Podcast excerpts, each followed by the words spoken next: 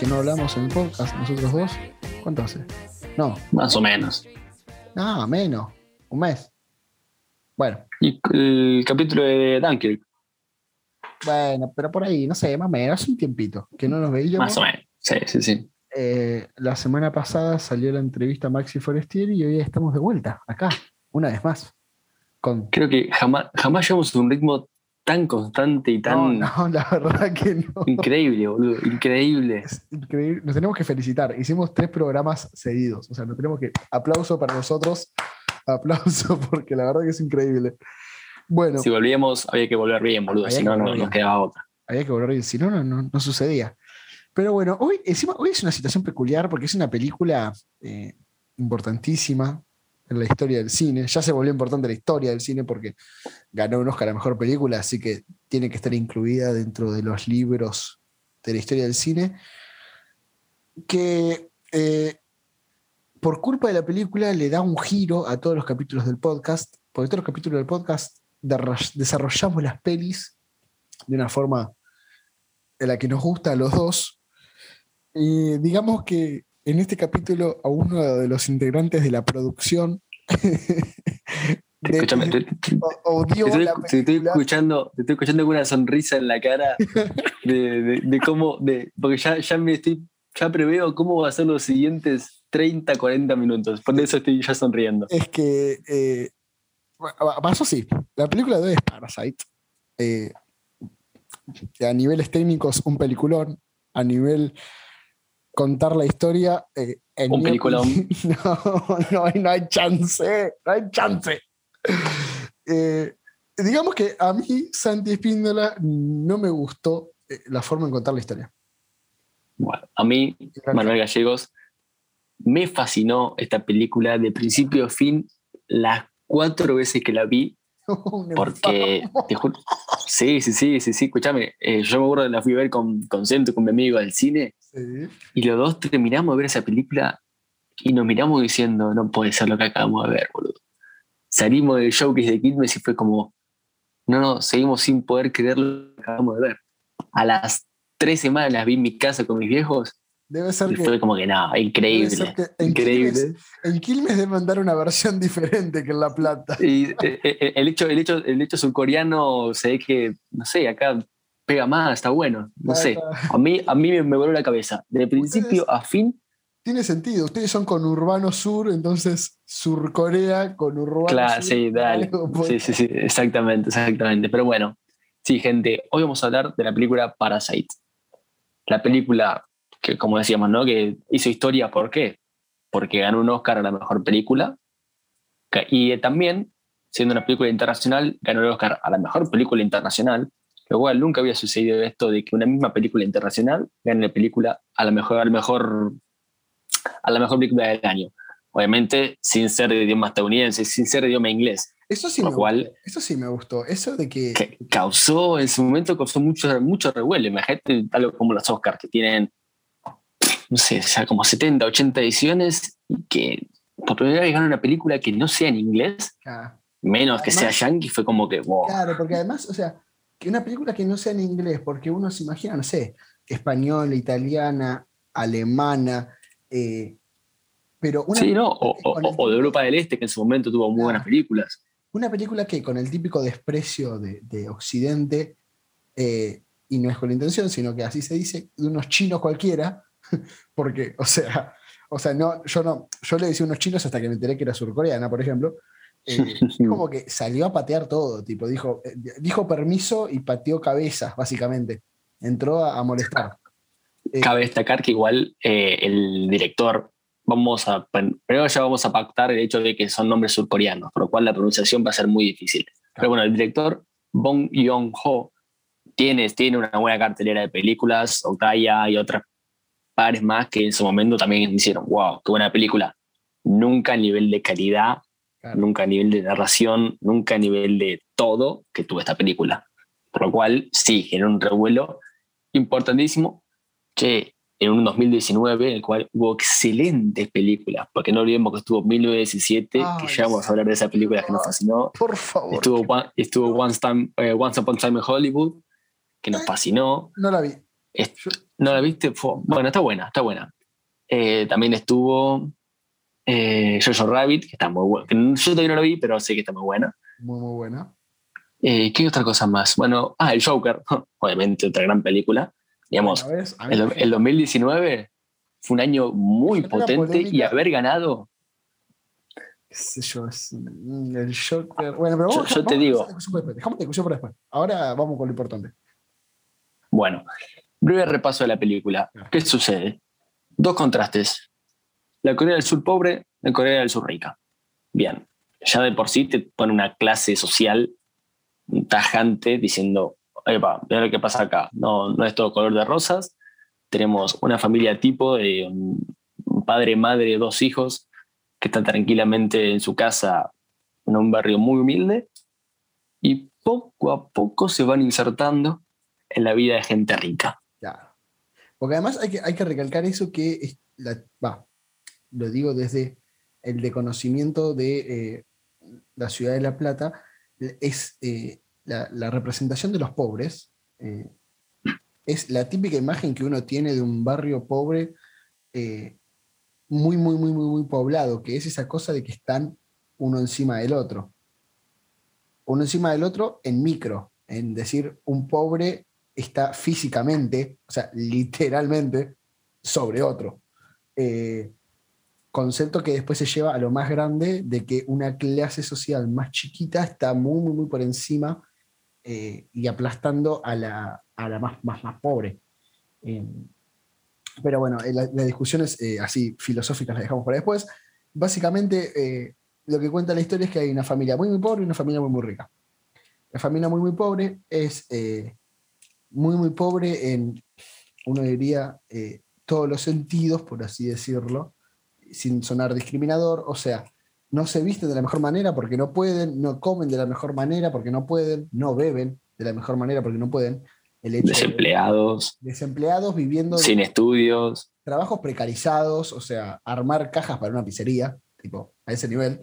Eh, y en cambio tenemos una familia muy, muy, muy rica de empresarios eh, eh, más blancos de piel, o sea, también hay un, a pesar que son, o sea, más o menos todos parecidos, ahí tienen cierta, entre comillas, blancura extra, por así decirlo, que no, nada está, eh, en esta película, eso sí, nada, nada, nada está porque sí en la película.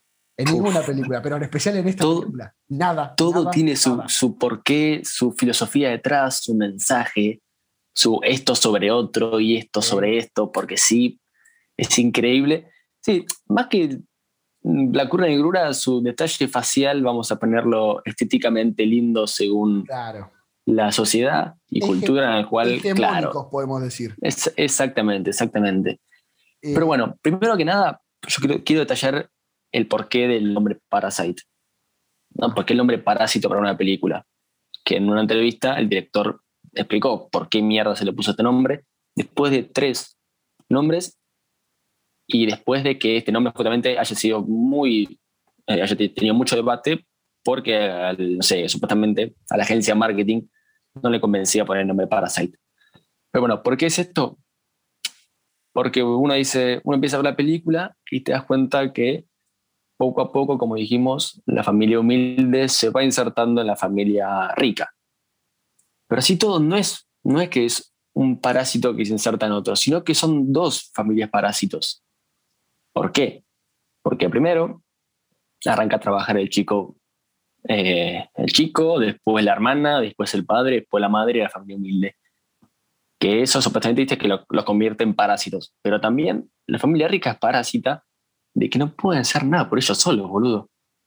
No puede, no, o sea, el tipo no quiere, no puede, no, no le pinta eh, ser, manejar un auto, Claro. lavar los platos, cocinar, a enseñar a sus hijos.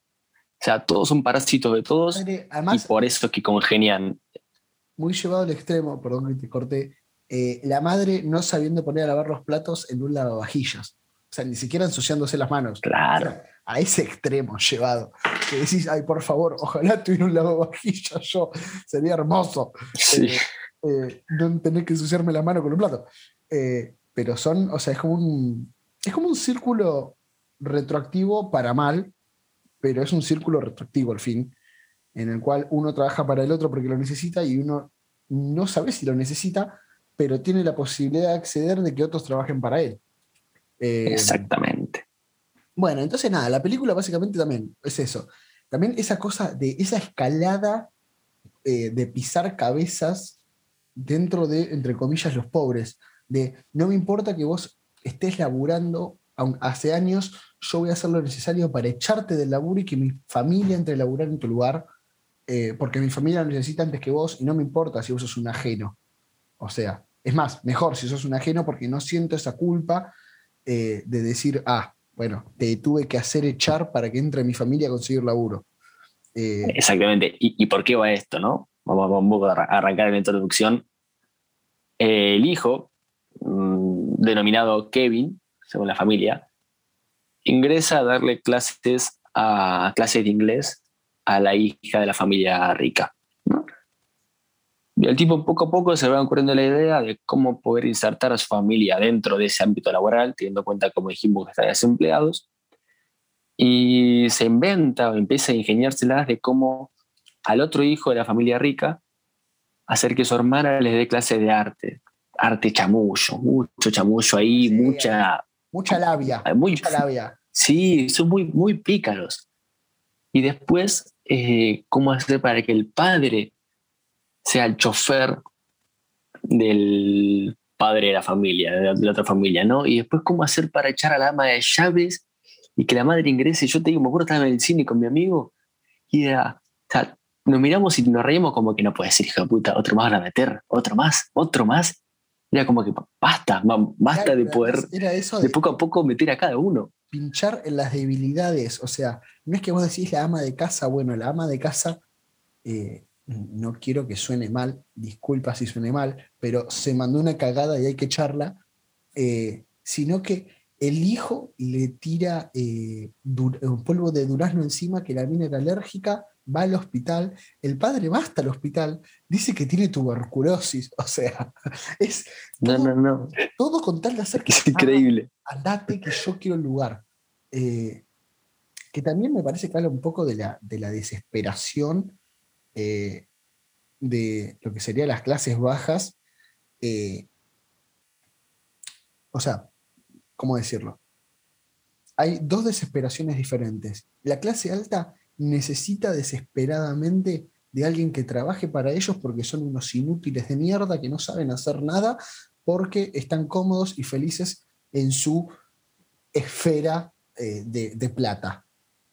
Entonces hay una necesidad urgente de, ay, conseguime un chofer porque no sé qué voy a hacer en la ciudad. No, es imposible que yo maneje. Entonces necesitan que alguien trabaje para ellos.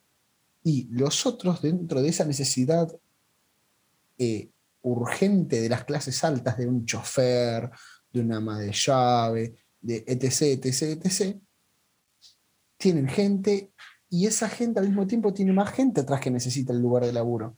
Entonces hacen lo imposible y más con tal de conseguir ese laburo.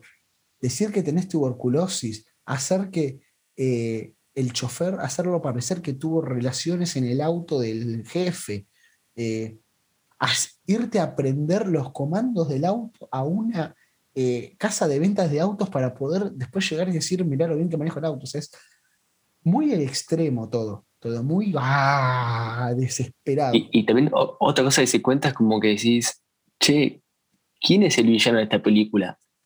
Claro. Y decís, nadie es villano, o los dos son villanos, o los dos son buenos, los dos son boludos, los dos son malos, los dos, son, Es que, los dos familias son hijas de putas. Eso se Sí. profundiza en el final. Al final profundiza. Claro, O sea, claro. si tenías un signo de pregunta muy chiquito, Arial 14, en el final pasa a ser Arial 78, el signo de pregunta.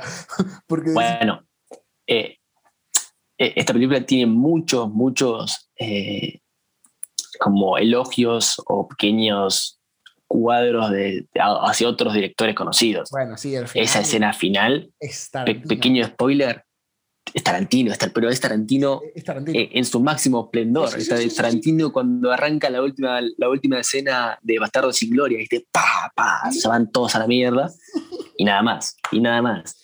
Y después, recordó eh, también, más que nada por el cuchillo, a Kill Bill. eh, la Kill Bill 1 en también, especial. también. Eh, cuando, También. pelea, cuando pelea contra todos los, todos los malos, viste, que saca la espada y empieza chac, chac, chac, chac, chac, chac, chac. Exactamente. Igual, o sea, Tiene justamente dos directores muy interesantes. Obviamente, ¿no? Bong, Bong Joon-ho cuenta primero que nada que es como amigo de Tarantino. Entonces es como un guiño de, de hermandad.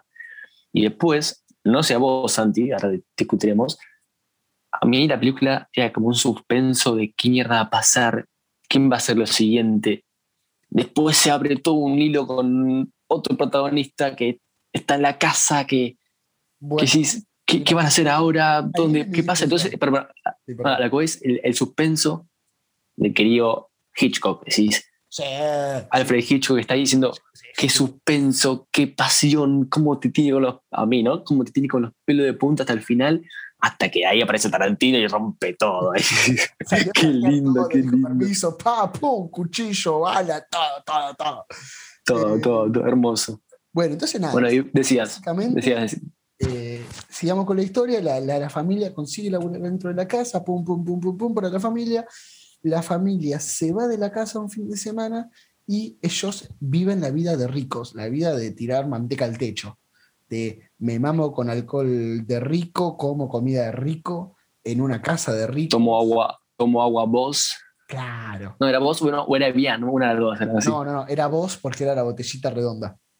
Ajá, viste. Yo que soy Como sabe, loco. Eso, soy las clases altas de la ciudad de La Plata, vos no entendés nada. Eh, y bueno, en ese, dentro de todo ese quilombo, eh, también, o muy buen timing o muy buena preproducción, ese punto es el punto de quiebre de la película y aparece justo a la mitad de la película. Justo a la mitad de la película, que es, me parece a mí excelente.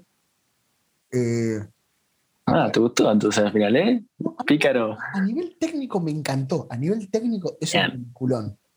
Mira, mira, seguí, seguí, seguí, seguí, seguí. Después, mal. digo, lo malo. Eh, aparece la ama de llaves, la vieja ama de llaves, eh, pidiendo que por favor tenía que entrar porque se había olvidado unas cosas, qué sé yo, bla, bla, bla. La dejan pasar. Y boom, otro quilombo entero más. La mina va al sótano y de repente empieza a mover un placar. Y atrás del placar hay una puerta. Y la puerta lleva unas escaleras. Escaleras. guiño, o sea, ojo, ojota con las escaleras que podamos hablar, que resulta que llegan a una habitación en un sub, sub, sub, sub, sub, sub, suelo. Pará, pará, pará. No lo digas, porque todavía no, no nada muy, muy evidente. No, no digas qué pasa ahí. Bueno, hay un punto Pero de pasa quiebre, algo. Claro, Sí, hay- eso es un punto de quiebre fundamental. claro. Y a partir de eso es como que es donde eh, la película, en opinión de quien está hablando, toma color. Hasta ahí es una película en blanco y negro, no, ni siquiera. Hasta ahí es una película en sepia. Sepia al 100. Es una película en No, para mí, no, para mí que pa- hasta ahí es comedia. Es comedia oscura. Si tengo que poner un género. Eh, hasta ahí es eh, comedia. Pone- sí. Puede Sí, ser. porque vos, vos decís. a mí- te- me termina dando gracias siendo hijo de puta. ¿Otro más vas a meter a tu familia? ¿Otro más? Y decís, bueno, al final, ¿qué, qué, y, y dónde está el debate? ¿Dónde está cuando se caen a trompadas? Bueno, ahí es cuando cambia totalmente el contraste de la película. Y bueno, nada, ahí está el punto ese de quiebre de que aparece alguien y mm, nada, ahí es cuando la película empieza a ir en declive porque hay dos fuerzas que son eh, la ama de llaves y la familia tratando de ocupar un solo lugar, que es el de las necesidades que tenían los ricos. La casa, digamos. ricos que, oh, casualmente, justo, justo, justo, justísimo para la trama, vuelven cuando sucede este punto de quiebre. nadie lo hubiera visto venir. En la historia del cine, nadie hubiera visto venir eso, ¿no? Es como que totalmente imprescindible para toda la gente que lo vio. Eh, Pero perdóname, eh, entiendas- el, sus- el suspenso, entiéndase como una crítica eso. El suspenso que aparece después de ahí, Nah, Vos mí- decís, no, ¿cómo van a ser? Es comedia, a partir de ahí es comedia. No, no, no, yo creo todo, para mí, para mí que ahí es suspenso puro y duro con la noche oscurísima. ¿Y qué mierda va a pasar? Y con esto, que lo otro, después que la lluvia. Para mí, mira, para mí es, sus- o sea, es suspenso hasta que llega la familia, es suspenso, es comedia hasta que llega la familia, porque, eh, o sea, literalmente le pones eh, música de Chaplin y es, De, de, de Benny Hill. es- escenas de persecución, viste, las típicas que le ponen música. Eso sí, eso sí, eso sí, eso sí, de verdad. momentos de que, ah, frenético, de que hay que arreglar todo, porque si no, porque pasaba una cosa, si la familia los encontraba a, lo- a todos ahí, se iban todos para abajo, tipo, no se iba uno, se iban todos para abajo. Entonces, todo haciendo algo para arreglar, qué sé yo, bla, bla, bla. Eh, y después de eso llega, ahí sí, lo que yo considero una escena muy, muy, muy, muy buena de la película es que uno estaba lloviendo, estaba lloviendo y estaba lloviendo y la familia estaba tranquila porque estaba en la casa de los ricos. Ahora, se tuvieron que ir de la casa en algún momento. Y cuando se van de la casa nunca dejó de llover y llegan a su casa. Ah, para, para acá, ¿por qué se tuvieron que ir? Porque no tienen que estar los cuatro ahí. Tienen que estar solamente la ama de llave que tiene que quedarse en la casa, no los cuatro siendo eh, parásitos y consumiendo todo lo que había por la casa. Era básicamente un Airbnb, pero no lo sabían, básicamente. Exactamente. Eh, y llegan a la casa y tienen todo inundado y las escenas de la inundación a mí me dio una desesperación. Eso sí, eso fue terrible, pero porque a mí me, me- tipo, la escena de inundación me, me hizo acordar mucho a lo que fue el 2 de abril acá en La Plata, la inundación de La Plata. Eh, me lo sentí tipo re cercano mal, eso sí me, me, me desesperó y me gustó al mismo tiempo. Eh, bueno, nada, la familia después de eso, nada, desgracia de que se les inunda la casa, pierden absolutamente todo.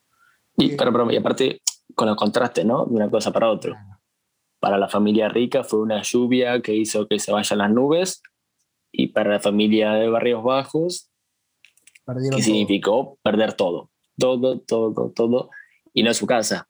Todas las casas del barrio Claro. perdían todos. Y obviamente ahí va la, quizá un poco el egoísmo, ¿no? De todos querían saberse su culo. Y sí, Con mucha razón porque era tu casa que se estaba inundando. a mí me Pero llega, nadie se puso a ayudar al vecino de Ah, que, la moto, que- que esto, que lo otro. me llega al borde de la, de la supervivencia. Obviamente. Ese Eh, egoísmo, eh, en, ese- en esa situación, ¿Es egoísmo malo o es egoísmo bueno? eh, es sálvese quien pueda. Claro, básicamente.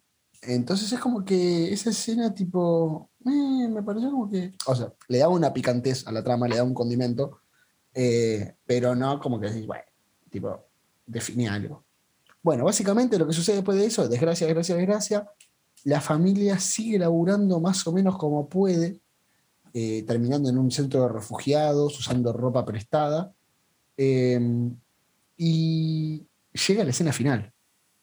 La ante, o sea, escena anteúltima, pero que es- La, me- la media hora que puede ser una escena final sin ningún problema, porque claro. O sea, digamos que escena final, entiéndase, eh, con la, la última media hora. claro, Sí, sí, sí.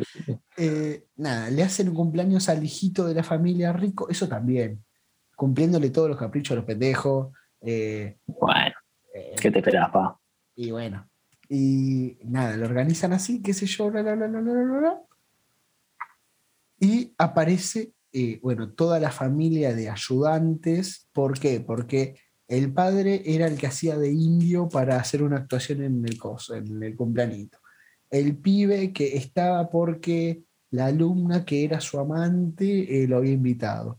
La hija estaba porque el nene quería que esté y la ama de llaves, bueno, eh, nada. nada. Ama de llaves. Y en eso, en el cumpleañito, están así, con la torta, todos re felices, y arranca, Papita para el cumpleañito. arranca la mejor eh, eh, escena de la película, sin duda. Sí, sí, sí, sí, sí. O sea, no hay absolutamente nada que aclarar. Eh, que aparece nuestro personaje X, lo vamos a llamar, eh, para no spoilear tanto, porque si no es un spoiler ya muy, muy, muy grande, con un cuchillo. Muy, muy, muy. Ah, Aparece desde las sombras, desde adentro de la casa, muy psicosis. Sí. Bueno, Sí, sí. Y de repente agarra el chabón y empieza a matar a todos. Tipo, a todos.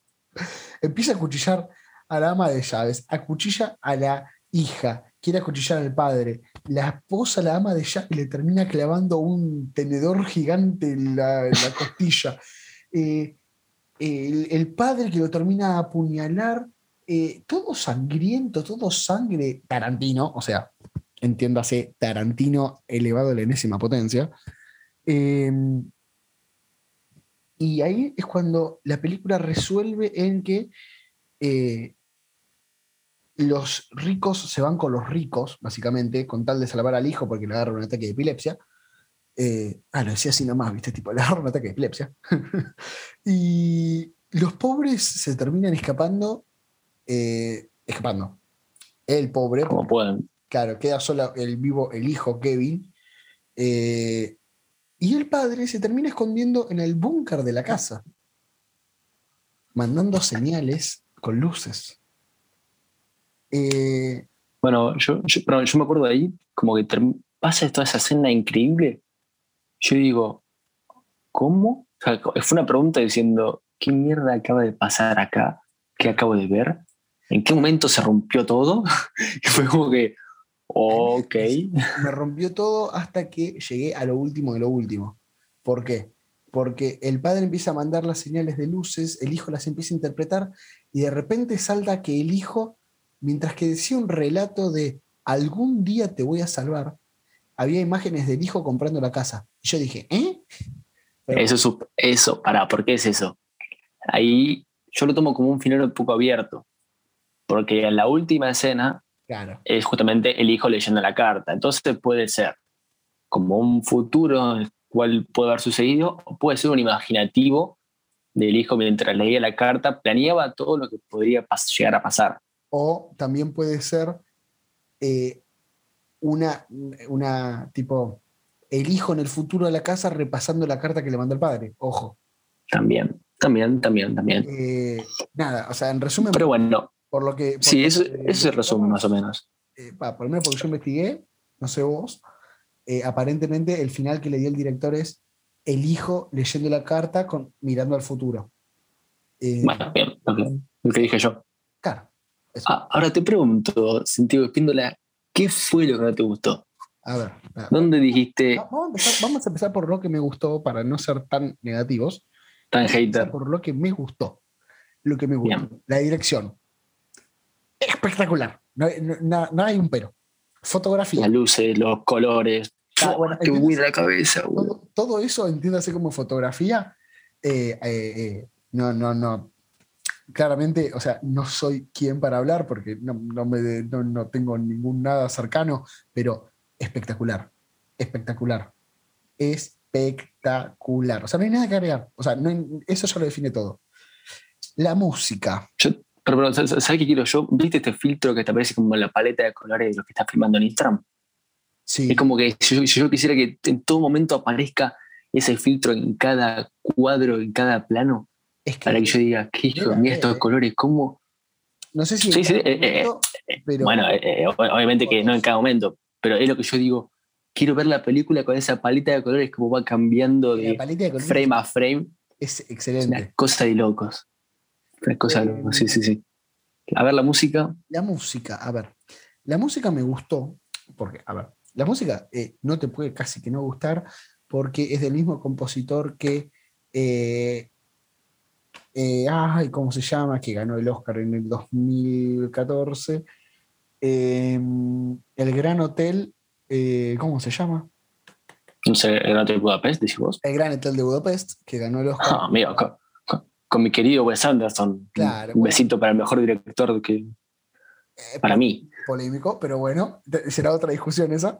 Eh, que le ganó el Oscar a Hans Zimmer, Oscar completamente robado a punta de pistola, pero bueno, Sí, bueno, ahí te doy la derecha, ahí te doy la derecha. Pero bueno, ¿qué se va a hacer? se lo robó, o sea, hijo de puta. Y eh, ganador también por la mejor banda sonora con Las Formas del Agua. Eh, está bien, muy buena película que ganó el Oscar eh, con el director del Toro en 2017. ¿Sabes que no la vi esa? Y, y- y- y mira que me gusta mucho Guillermo del Toro, pero no la vi. 2017. eh, para mí, o sea, compitió contra La La Land y tipo, La La Land le pegó seis cachetadas antes, que, antes de ganar el Oscar. Pero bueno, opiniones diferentes con, con los que eligen dónde dar los galardones.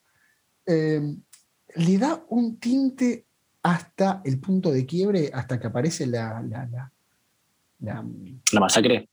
no, no, O la, hasta que aparece la, la ama de llaves, la, la, la, la, noche, vamos a decirlo, la noche. Claro, la noche le da un- una, una idea muy, muy, muy, que yo te lo comenté, muy de ópera.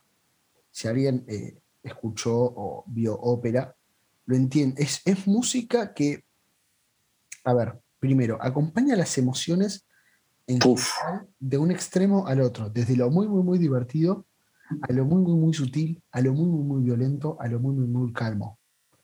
Después, es música clásica, lo cual le da también. Música clásica, entiéndase, a una orquesta. No hay, si no me equivoco, no hay en toda la obra, en toda la obra, en toda la película, eh, no hay sintetizadores. Es una- eh, escúchame, puedes llamar la obra, ¿eh? para mí es una obra de arte, tranquilo. te- Bueno, te van con eso. obra. Eh, es todo muy acompañando primero a los sentimientos, a la imagen y a lo que hacen físicamente, que no queda muy, muy, muy de costado eso. O sea, todo lo que hacen, si es sutil, la música es sutil, si es divertido, la música es divertida. Es muy operístico, por así decirlo, no sé si existe el término. Ahora, a partir del punto de quiebre, se vuelve una cosa tensa la música que decís, uff, amigo, qué locura. Es una locura. La banda sonora es una locura. Ahora, yo creo que ya tocando esos tres puntos puedo ir a lo que no me gustó. ¿Qué no me La gustó? verdad. Dígalo, dígalo. Eh, la cuestión de esa, como decías vos, comedia hasta llegar al punto de quiebre de la noche, me pareció muy cantado, todo, todo, todas las casualidades que se dan de que yo casualmente te llamo a vos y casualmente llegas vos y casualmente necesito a alguien que se dedica al arte y etcétera, etcétera, etcétera, etcétera, y empezar a armar todo eso. Es más, hasta- me pareció obvio hasta el punto de quiebre en el que abre el placar. O sea, hasta que apareció la, la ama de llaves me pareció más que obvio, fue una cosa que sí, y sí, algo iba a pasar y que después llegaba la familia, es más que obvio que iba a pasar porque eh, había dado muchos guiños anteriormente de que estaban esperando las nubes o de que no haya nubes para irse de campamento, entonces se largó a llover eh, y, y era obvio que se iban a volver o que iba a pasar algo tenso. Eh, y eso me durmió, me clavó una falopa, ¿viste? "Uf, por favor, una hora de película así. Ah, para mí, Te consumiste los pochoclos. sí, para mí fueron tres horas. Para mí la primera hora de película fueron tres horas. Y eso no me gustan las películas como, por ejemplo, que tampoco me gustó, que es una muy buena película, pero no me gustó, El Irlandés. El Irlandés es una muy, muy, muy buena película, pero hasta que no llegas a los tres cuartos de película, toda la primera parte es como que no termina más, hermano, me estás contando. Mira, ¿sabés que yo irlandés la dejé a la mitad? Eh, bueno, Justamente porque se me hacía tan tediosa que la dejé a la mitad, boludo. y más, Ah, bueno, justamente a- hablando, che, película de 2019, por lo cual también estuvo en esta, en esta nominación de los Oscars. bueno, también. O sea, para mí todo. Y, estuvo- y- estuvo y es, y es. Scorsese. Claro. Y es Scorsese. Em, Pero bueno, Pero después ponele que. Además, yo llegué a ver el irlandés con muchas películas de. em, ay, Dios. El actor principal se me fue. Puta. Em, ¿Cómo se llama? del corte de irlandés, Sí, Robert De Niro y Al Pacino. ahí está, De Niro. Eh, llegué viendo muchas películas de De Niro. Entonces, el irlandés, sinceramente, me pareció una recopilación de películas de De Niro puestas todas juntas. Tipo, las fueron recortando, las fueron achurando, las tiraron enteras así. Eh, ponele. Pobre viejo, pobre viejo. No, no, no. O sea, si, si a él le gustó hacerlo, está buenísimo. Ponele. A mí me pareció muchísimas partes, en especial eh, cuando van a, a visitar, eh, viste, los bares de Nueva York. En- bueno, no sé si llegas a esta parte, no me acuerdo. Ojo, pará, pausa. Escúchame, ¿qué te parece si en los próximos capítulos hablamos del irlandés? Ay, Punto. Y la terminamos. Dale, listo, me parece bien. Dale, listo. La vemos otra vez y la criticamos. Una, una Me parece nota, bien. nota al pie y seguimos. Eh, Exactamente. una de las escenas en las que entra a, las, a, los, a los bares italianos y mata gente eh, es una recreación de Goodfellas. o sea, si vieron Goodfellas, lo van a saber, es una recreación de Goodfellas. Buen Entonces, punto, buen punto. eh, fue como que una película, era ver como un YouTube rewind del año, bueno, pero de todas las películas. Eh, y eso fue lo que no me gustó más que nada, porque después a niveles técnicos, o sea, me encantó. A niveles técnicos, ojalá yo algún día en mi vida llegue a participar en una película así. Eh, ahora, A- Aunque sea, aunque sea ser el corto asistente. claro, bueno, sí, pero eh, no, me, no me gustó la forma de contarlo. O sea, que hayan tardado tanto en contarme la parte divertida de la historia. O la que a mí me parece divertida la historia. Tipo, que me hayan tirado toda la previa, ponele también. Por lo general, muchas películas, ¿qué hacen? Tipo, te dan, si son cuatro historias muy, parecidas, de ponerle cómo los cuatro consiguieron laburo, te, cuentan la primera, la más larga, para que entiendas todo, cómo funciona. La segunda más corta, la tercera más corta, la cuarta más corta. Esta, las cuatro personas de cómo consiguieron laburo, duran exactamente lo mismo. Entonces ya sé que van a hacer toda una tramoya para que el padre consiga laburo, para que la madre consiga laburo, para que la hermana ya está, ¿viste? Decir, hacémela más rápido. Esa parte de la historia no me gustó. Ahora, a partir de la parte que yo no me esperaba, de que la ama de casa eh, empieza a mover el placar, se me cayó la mandíbula. Y, con la última, y con la última escena, con la última escena de eh, la, la sangre y el cuchillo y explosiones, por poco un F-16 entrando y bombardeando la casa, eh, me encantó. Ahora, no pongo por encima toda esa parte que me gustó por tener que fumarme toda la hora, otra hora. Da, da, da, da, me trabé.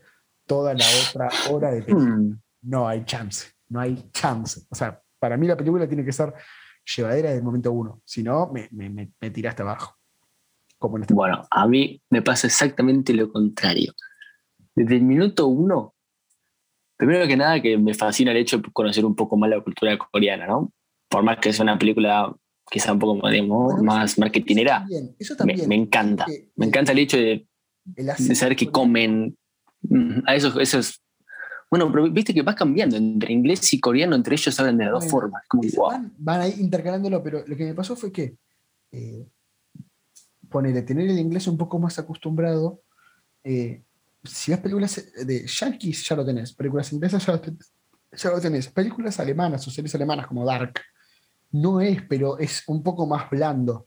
Ahora, el coreano llegó a un punto que decís, eh, eh, no sé nada. Literalmente, o sea, era, era todo sonidos, ¿viste? No, a, mí me gusta, a mí me encanta ver las películas en su idioma original, sea en su momento cuando vi Merlí en catalán, sea una serie italiana que está buena, sea Dark. Eh, me gusta verla en su idioma, salvo el mexicano que no se le entiende, o el chileno que no se le entiende una mierda, eh, con todo el respeto. Esto, pero es una realidad. Sí, sí, sí. Eh, me gusta verla en su idioma original y me gustó que esté en coreano, porque justamente rompió con todo paradigma, Bueno, con todo. eso también, eso es un Por- porque cualquier otra película eh, te lo hubiera hecho en otro idioma, te lo hubiera hecho en, en inglés, sí o sí. Aunque sea en un inglés malo, pero te lo hacen en inglés. Ojo, che, y también es un excelente laburo. Lo marcaban una, una nota que yo leí del traductor, porque Sí. vos, así todo, entender el coreano es complicado, y pasarlo al inglés y pasarlo al español, ¡fua, boludo! ¿Qué laburo tenés que hacer? Eh? O sea, tenés que estar ahí siendo muy meticuloso de qué palabra decir para que te sienta el contexto y todo. Bueno, en fin, voy a decir yo, ¿qué no me gustó de la película? Algo, algo, algo, algo, un detalle no te tiene que haber gustado. O sea, no- perdón, no me acuerdo quién lo dijo, pero repito la frase y no digo el autor porque no me acuerdo. Si la película perfecta existiera, se dejaría de hacer cine. Entonces, no hay película perfecta. Algún error, un detalle, un pelo que está desacomodado, te tiene que dejar de gustar. O sea, no te- que, te- perdón, para mí hay un montón de películas que no le encuentro errores. No quiere decir que sea la mejor película, ¿ah? pero no le encuentro algo que yo diga, "Mm, el Joker me encantó, cuando vi 1917 me encantó, cuando vi Into the Wild me encantó, cuando vi Birdman me encantó. Cuando vi esta, yo te juro, boludo, quedé alucinado. Entonces era, yo yo te, te dije en su momento las emociones que tenía en el cine. Sí. Es una película, ya está, ya es tarde, ¿no? Pero para verla en la pantalla grande, como todas las películas del cine. Más, mañana voy al cine a ver con mis amigos Tenet. Entonces es la manija que tengo de volver a ver una película en el formato que se tiene que ver, no en una computadora, Sí, no, no no. en un televisor. No, quiero pero además el, el Estar cine- subiendo las escaleritas del jockey de Quilmes, quiero estar entregando el ticket y quiero llegar a que se hablara Pochoclo y ver esta película. Y cuando la vi, en, en Quilmes tienen eh, alguna sala Dolby Atmos. no, Bueno, yo fui a, creo ver, que no. yo fui a ver 1917 en.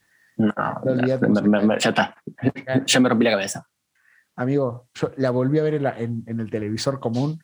Esto que decís, no es ni en pedo la misma experiencia. O sea, porque No, no, sin duda, sin duda. O sea, era como estar en la trinchera, literalmente. Entre el sonido y la imagen, era estar ahí. Era estar ahí, en ahí mismo. Bueno, eh, es, es increíble. Y esto me, esto me pasó con esa película. De verla ahí, tan grande, tan inmensa, con ese color, con esa fotografía, con esa cámara, che, me fascina cómo las primeras 20, los primeros 20 planos, cómo se usan las diagonales. El tipo, todo esto es edición del director realmente, ¿no? Ahí yo ya perdí. Y lo, y- y lo- y lo vi yo por mi fanatismo con el tema de las diagonales para Lobo Platense. El hecho de, ¿Qué te pasa? El hecho de-.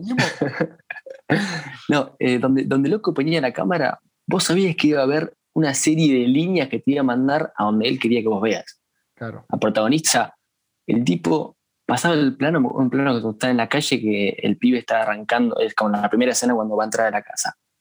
Está en la calle y agarran las diagonales y es como te, vos tardás Ah, un segundo sí. eh, en, en- en arrancar a ver ahí y cuando pasa ese segundo aparece el personaje. Que es la qué hijo de puta, cuando, boludo. es cuando va a la casa, que está como medio encurvada la diagonal. Casa. Sí, exactamente, exactamente, esa. sí. Yo vi eso y dije, qué, qué- qué- tipo grosso, boludo.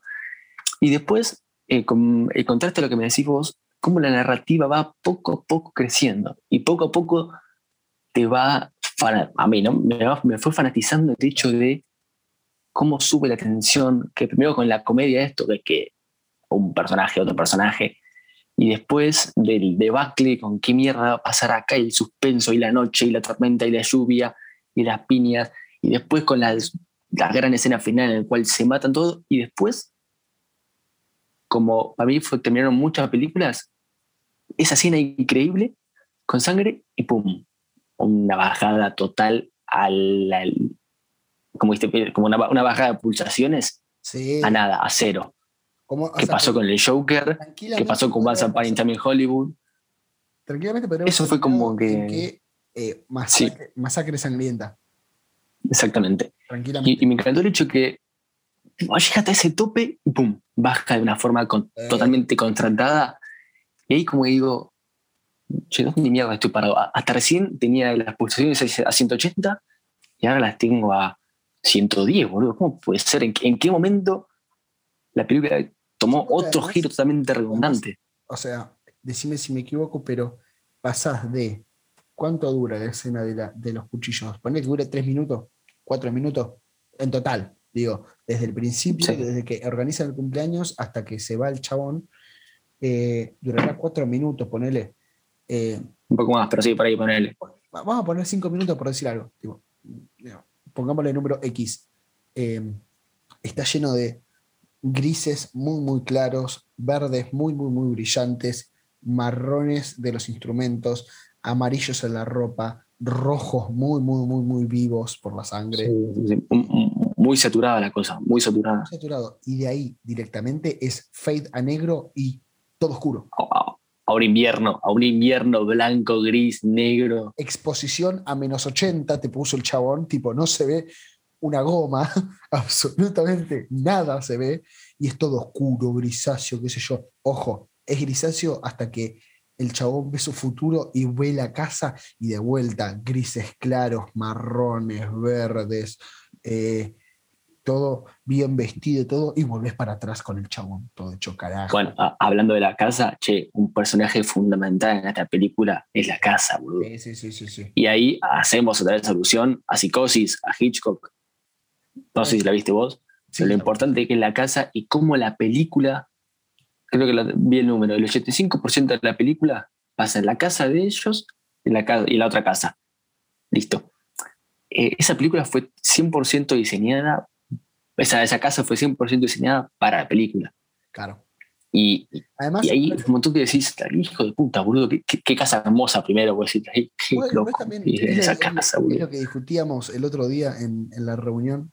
eh, no, bueno, no importa. Tuvimos una reunión con Manu y es las posibilidades de presupuesto.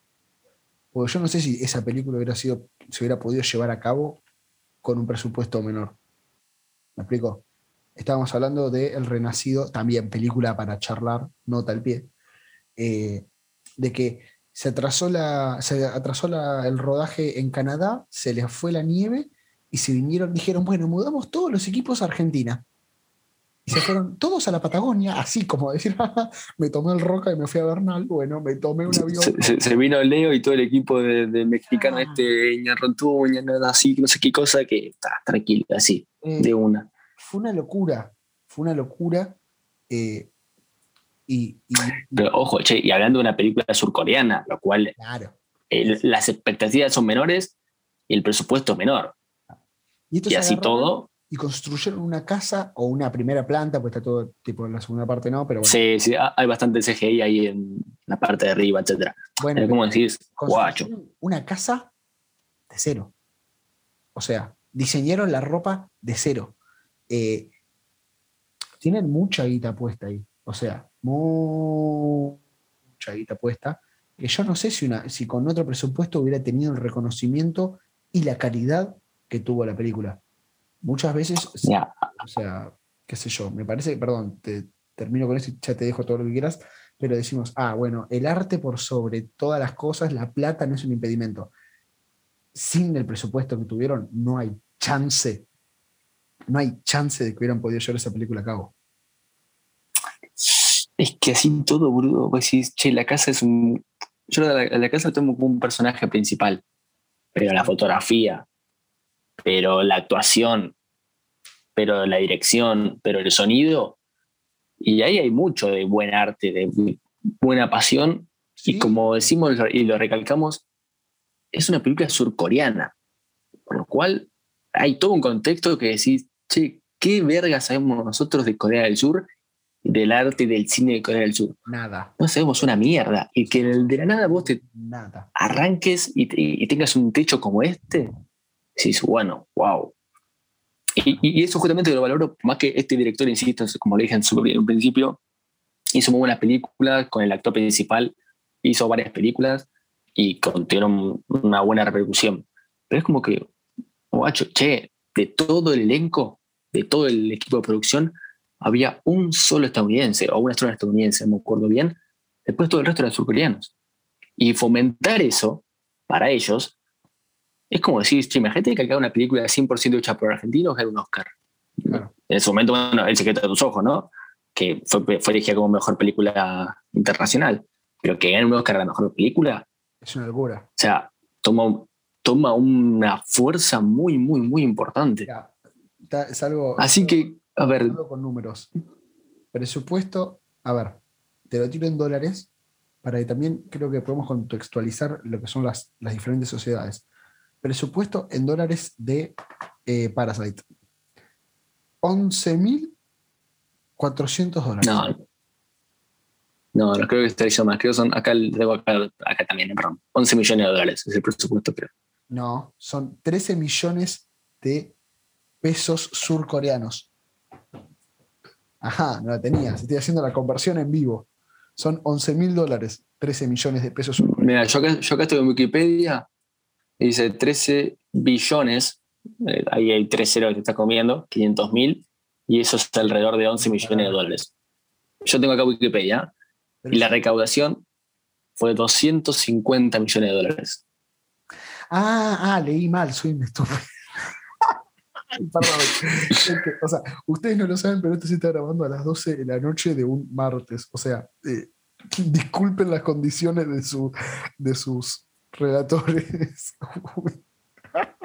bueno, entonces sí. Bueno, pero, pero ah, ¿sabes qué? Escuchame, no, le encontré como la película, y no es culpa de la película, ¿Qué? es el título. Otra mierda exactamente parecida con en su momento el meme con el Joker, que en Colombia, Perú, México, España y Uruguay, tengo acá, se llama Parásito y Parásitos. razón. Ponele Parasite, hijo de puta, pronunciala como se tiene que pronunciar. Vos no decís Once Upon a Time en Hollywood, decís una vez en Hollywood. Había una vez en Hollywood. Vos la pronunciás como se dice. Y Es preferible, es preferible pronunciarla a los ponchazos que en español, para mí. sí, exactamente, exactamente. Bueno, decís hombre pájaro, decís Birdman con el peliculón que fui al cine, fui al Sí, cine. bueno. ¿Qué viste? Eh, eh, el, bromas. Coso, coso en Hollywood, eh, pone en Hollywood, ¿viste? O sea, y- Sí, decí- decímelo mal, pero te lo entendí igual. No, no me, entiendo. Me pongas parásitos. Hubo una vez en Exactamente. Hollywood, o sea. Bueno, entonces, ¿viste que tiene algo malo? ¿Te diste cuenta? ¿Eh? Pero tú- Pero, pero, pero eso no es culpa de la película, es culpa de la, Sí, la bueno. traducción que le da el marketing y la productora en ciertos países. Pero bueno, pone- te, voy, te voy a la derecha, ahí, ahí tienes algo malo. ahí Te voy a dar ahí, toma, pum, listo. Ah, eh. Película malísima, chao. No sé por qué se ganó el Oscar. Restirado el odio, ¿viste? Re- Bueno. Más o menos, creo que ahí tenemos un poco de la película y de los dos contrastes de lo que te gustó a vos y lo que me gustó a mí. Sin duda. Cabe acá voy a destacar que. Perdón, sí, sí, te interrumpí. Sí, sí, no, sí, sí, sí, sí. Que igual, de todas formas, rescato más lo positivo que nos une que lo negativo que nos eh, separa. Qué, qué tierno que sos. Soy tierno, ¿viste? Soy, ya puedo ser un, un político, ¿viste? Que te vienen con la, con la de. El, el- el pibito este, ¿viste? El que hace la aplicación que dice, ay, nosotros tenemos como argentinos que reparar nuestra casa. Ay, callate, callate. Eh, no, pero fuera de joda, tipo, rescato mucho más lo positivo de lo negativo. Rescato mucho más la fotografía, rescato mucho más la dirección, rescato mucho más la producción, rescato mucho más la música. Eh, una cosa que me dejó medio raro que, porque no conozco eh, entre el idioma y las actuaciones y, y- y la- y el hecho de que sean surcoreanos y no entenderlo del todo, fue las actuaciones, que en un momento no me parecieron tan buenas, pero no digo que no son buenas porque no sé si es que el acento me parecía extraño y eh, no estaba entendiendo y, y me parecía raro eh, siendo platense o que de verdad eran malas, pero nada. Yo creo que cumplieron. O sea, na- nadie, ninguno tuvo una actuación que diga, wow, qué locura. Y ninguno tuvo una actuación que diga, che, este hijo de puta no sabe actuar. Yo creo que todos tuvieron su papel mayor, menor, con mayor o menor importancia. Y fue bueno. Es verdad que ninguno dije, wow, qué locura este loco. lo- La, la pedazo de escena que se acaba de hacer. ¿Cómo la vive? Qué bien que la está viviendo. No, tipo, Exacto, Pero así todo, no no me molesta. Bueno, hay otro dato de color de justamente el princip- personaje principal, Kevin, actuó con muchas películas con el director y tanto él como otra actriz o actor, no me acuerdo, cuando le dan el papel diciendo, che, ¿querés trabajar acá?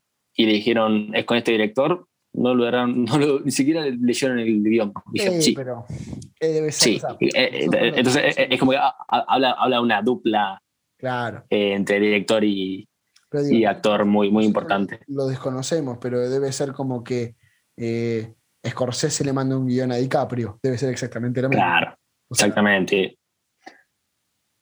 ¿cuál- cuál- Pero bueno, así todo, como dije, dato de nota color. al pie, nota al pie. Charlar sobre la película El Aviador. Tengo que verla, tengo que verla con DiCaprio. espectacular, amigo. Pero La, la tengo, la tengo en mi lista. sí, porque el otro día charlábamos. No, espectacular. Película espectacular recomendada para quienes nos están escuchando. Pero bueno, Bien. podríamos dar un Después, cierre, otro- ¿no? Ah, no, perdón. Sí, perdón. yo como, como, como cierre quiero dar que la película comenzó a filmarse en mayo de 2018, tardó tan solo 77 días. Mira, la mierda, qué, qué- qué- qué poco y a la vez es un montón. Pero bueno, después, eh, premios importantes, galardones, la Palma de Oro en el Festival de Cannes, en Francia, que es del más importante.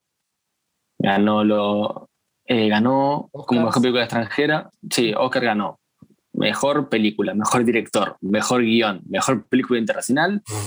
Nada más. No, a- a- arrasó, arrasó. Y aparte, seguro, arrasó. Yo lo estaba viendo en vivo y digo, che, boludo, y el Joker, que tenía la película con mayor nominaciones, como que quedé, aparte de la excelente actuación de Joaquín Phoenix, fue como que, ¿y el Joker dónde mierda está acá? claro. Y como que nadie, nadie se esperaba que ganara Parasite, por más que había ganado los Golden Globes, que es otra cosa importante antes, eh, un mes antes de los Oscars, ¿no? Que ahora justo la otra vez lo vi, varias películas para ver ahí que están buenas. Y entonces decís, Ganó- che, ganó mucho macho. Gambito de Dama y The Crown. Sí, sí, como serie, como, como película ganó una que no la vi, que sé que es una, una directora mujer, que es una excelente, tiene un montón de películas buenas, Sí. y la verdad que me... Y también, ah, el juicio de Chicago, lo comentamos en nuestro Instagram, vamos a hacer spoiler, arroba, arroba nada complicado, podcast. Eh, nosotros tenemos un capítulo de Juicio del Sitio de Chicago, por favor vean esa película y vean ese capítulo, escuchen ese capítulo porque es algo excelente. Y hay Y ganó como mejor guion. Otros podcasts charlando de la película, pero nuestro podcast es el mejor, sin duda. Tipo, no duda, mejor. Exactamente. Como cierre, yo creo que la gente que escucha está haciendo, el programa me está escuchando ahora, tiene que ver la película con ciertos, mm, bueno, hay, no sé, entre una cosa primero, después la otra. Después busque en YouTube 50 datos, 50 curiosidades de Parasite Ah, para entender un poco más. está muy, muy bueno. Es un, es un video de 10 minutos. Pero nosotros lo vimos hace un tiempo y vos decís, ¡ah, la mierda! ¿Cu- ¿Cuánto dato de color que decís, eh, mira qué interesante cómo se piensa esta película?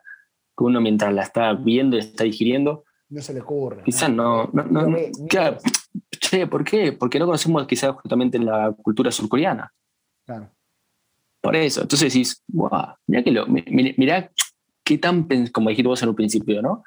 Qué tan pensado está todo y qué tan cronometrado, qué tan Eh, es eh, está dicho con la imagen, cómo es la sociedad, cómo se piensa, cómo son los contrastes tan, tan fuertes. Entonces, eso está muy bueno. Y bueno, en ese orden les recomendamos que vean, que sigan los pasos después de escuchar este podcast, obviamente. Bueno, chivo, chivo, momento chivo. Arroba Sandy Sandy.espíndola en Instagram. Eh, ¿El tuyo cómo era, bueno? Arroba, arroba Manu Gallegos. Si no, no, arroba punto Manu Gallegos. No, ya no me acuerdo cómo es. No, arroba Manu Gallegos guion bajo. Que mirá que no me acuerdo. Bueno, arroba, Y más, más importante de todos, eh, arroba, como dijimos, nada complicado podcast. arroba para que se enteren cuándo subimos nuevo podcast, de qué subimos y todo. y que vean nuestras excelentes publicaciones, nuestras historias, nuestro Con un diseño. próximamente, próximamente nuestro laburo detrás de escena. Uy, es verdad, es verdad. Ajá. Próximamente, próximamente pero y no mucho más. no mucho más. Solamente que tengan un buen día, tarde o noche, según cuando nos estén escuchando. Semana, mes. Semana, mes, lo que sea, lo que sea, que disfruten. Disfruten, vean esta película, vean las películas que, que nombramos, porque por, por, algo, por algo lo decimos, gente. No, no es que Dos críticos del cine como nosotros, papá. ¿Qué te pensás? Exactamente, exactamente. Así que bueno, Un beso enorme para todas y todos y hasta luego. Nos vemos en el próximo capítulo. Mr. Blue Sky, please tell us why you had to hide away for so long. Where did we go wrong? Mr. Blue Sky, please tell us why you had to hide away.